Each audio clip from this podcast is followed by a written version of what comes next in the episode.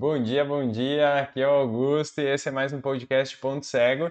E a reflexão de hoje é sensacional. Eu vou te contar quais são as três coisas que as pessoas usam, usam para te manipular e que são características tuas. Oh, e agora quem poderá me defender? Então, o bagulho é sinistro. Pensa só. As pessoas elas, é, às vezes sem perceber, é claro, mas tem muitas pessoas que são maldosas e fazem isso com consciência.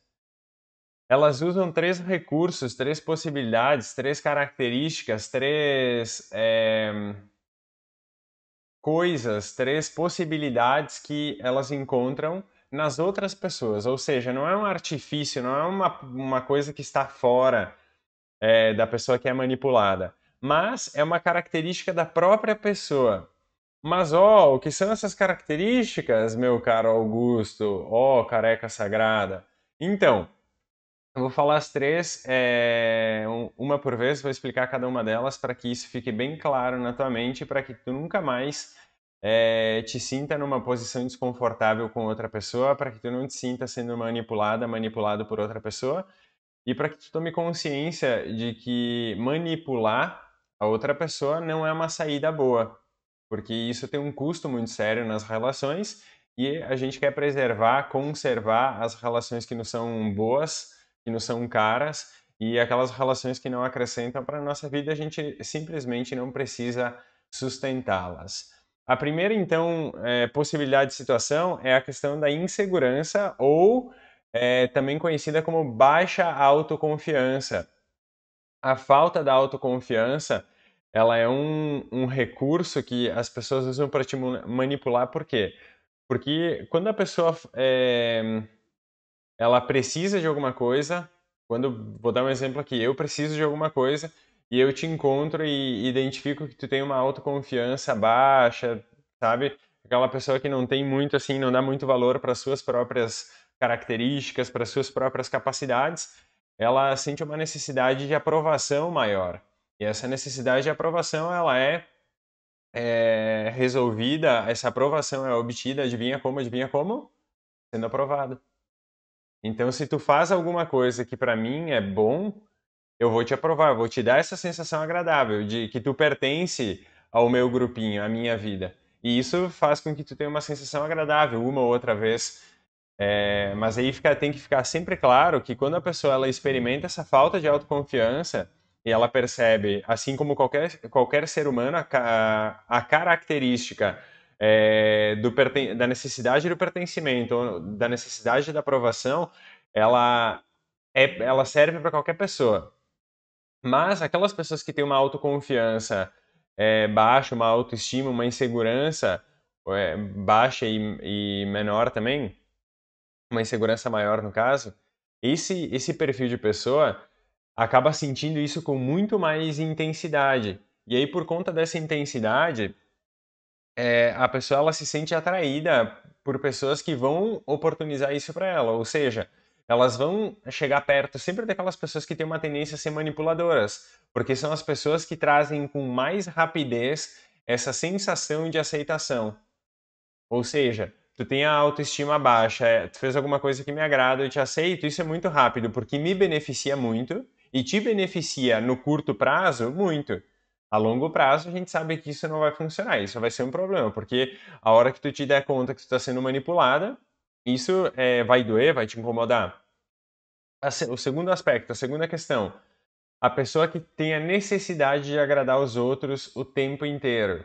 A necessidade de agradar os outros faz com que as pessoas é, coloquem as suas necessidades, ou seja, imagina de novo o exemplo, que eu, tô, eu quero te manipular ou eu quero me beneficiar da nossa relação e tu tem uma necessidade de agradar o outro. Eu vou falar uma necessidade que eu tenho, uma, uma questão interna minha, ou um desejo que eu tenho, e como tu tem essa necessidade de agradar, tu vai fazer alguma coisa em direção ao meu desejo, porque tu vai sentir que tu está me agradando. E a, a hora que tu sente que tu está me agradando, é, eu vou te dar um retorno, esse retorno vai ser um feedback, vai ser, nossa, como tu é a melhor pessoa do mundo, como tu é muito legal. E aí, sem que tu perceba, eu posso estar te manipulando. E agora? e agora? Não posso mais agradar ninguém? Não, tu pode agradar as pessoas, mas tu precisa estabelecer uma relação de consciência e confiança nessa relação.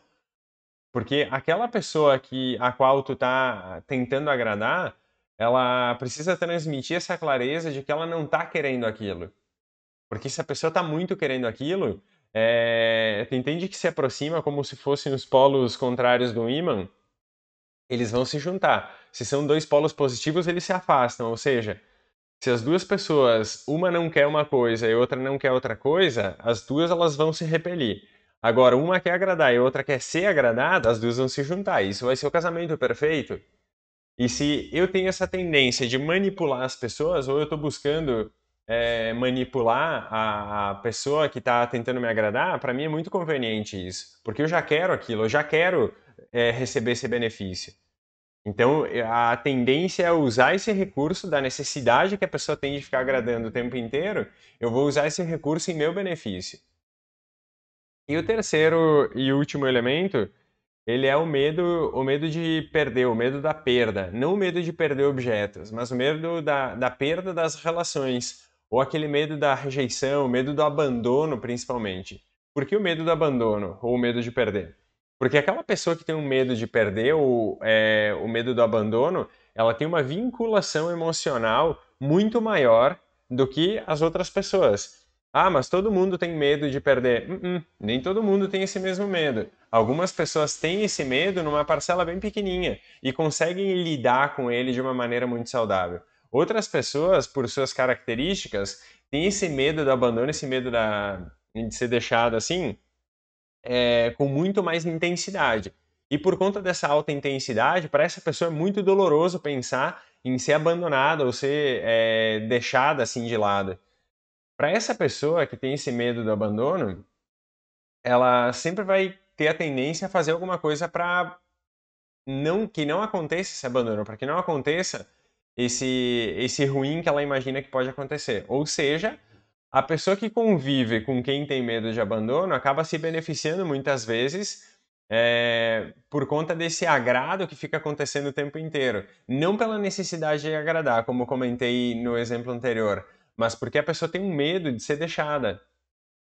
Então, quando eu quero, é, eu tenho essa intenção de me, de me beneficiar na relação, eu também vou usar esse recurso que é, é a relação que a pessoa tem com os medos dela, principalmente esse medo de ser abandonada.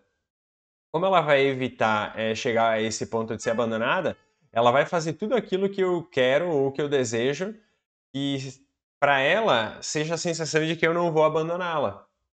Então, quando eu junto esses três elementos, eles podem se apresentar na mesma pessoa, eles podem se apresentar um, é, um só um deles, pode se apresentar em dois. Quando esses elementos eles estão é, em apresentação, ou seja, tu percebe eles em ti ou tu percebe eles no outro, é, quando tu percebe em ti, tu precisa fazer alguma coisa com, com essa relação que tu estabelece com essas sensações.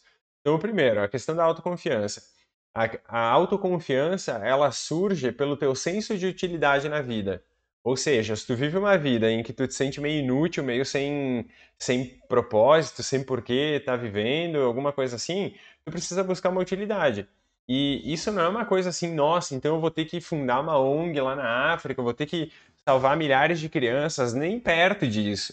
Tu pode começar levando lixo para fora da tua casa, tu pode começar arrumando a tua casa, tu pode começar varrendo a tua casa, tu pode começar arrumando a tua cama, porque isso te dá esse senso de utilidade, ou seja, tu vai adquirir confiança sobre quem tu é, ou seja, autoconfiança, a partir do momento que tu começa a sentir que aquilo que tu faz é útil para o mundo.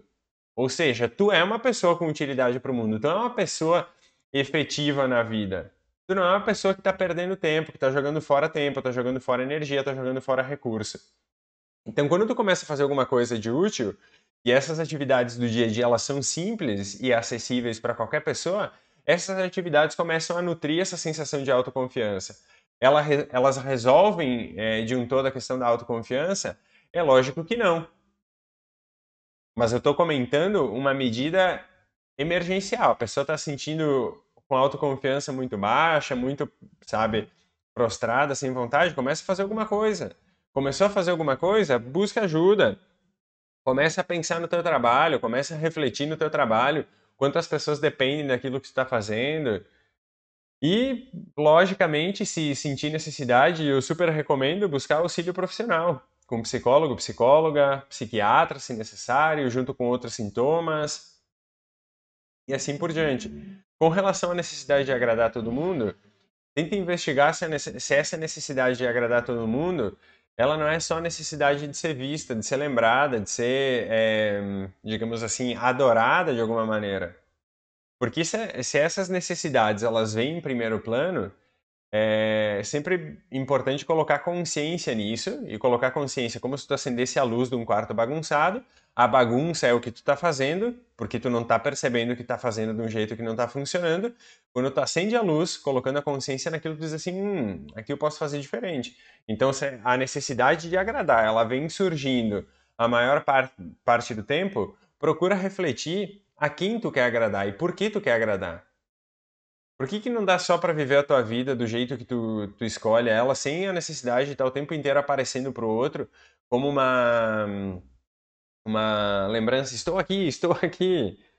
Então, é, é lógico que todo mundo tem um pouco disso. Todo mundo tem um pouquinho desse, dessa angústia da aceitação, dessa angústia de pertencer.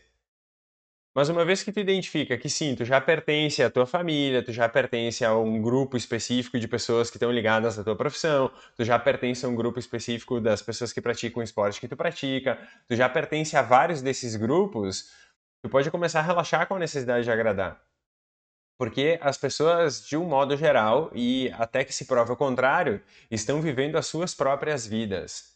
E isso faz com que a atenção dela esteja, estejam, a atenção delas esteja nas próprias vidas e não na vida dos outros. Então, se tu está fazendo um esforço, filho da mãe, para tentar agradar o outro, talvez o outro esteja nem percebendo o que tu está fazendo. Então, tu está gastando energia, está perdendo tempo e o pior, não está conseguindo o que tu quer.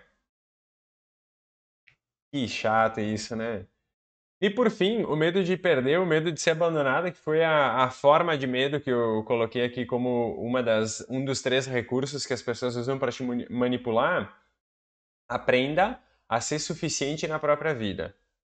Quando tu aprender a ser suficiente na própria vida, ou seja, tu colocar a mão lá no teu coração e falar assim: eu sou o amor que eu preciso na minha vida, até que tu não aprender e sentir isso, tu vai continuar com esse medo acontecendo.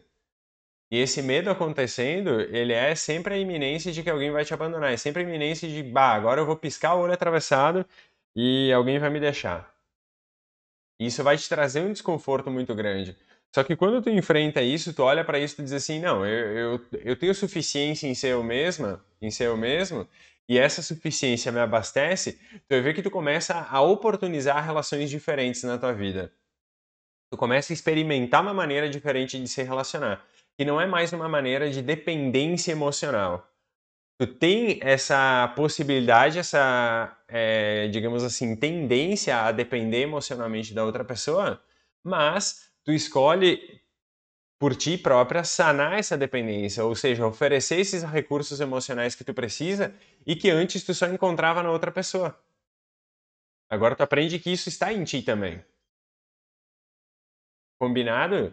Então, esses três elementos, eu dei a perspectiva do que fazer com cada um deles. Ficou em dúvida? Volta, ouve, assiste de novo isso aqui. E sempre presta atenção nas relações.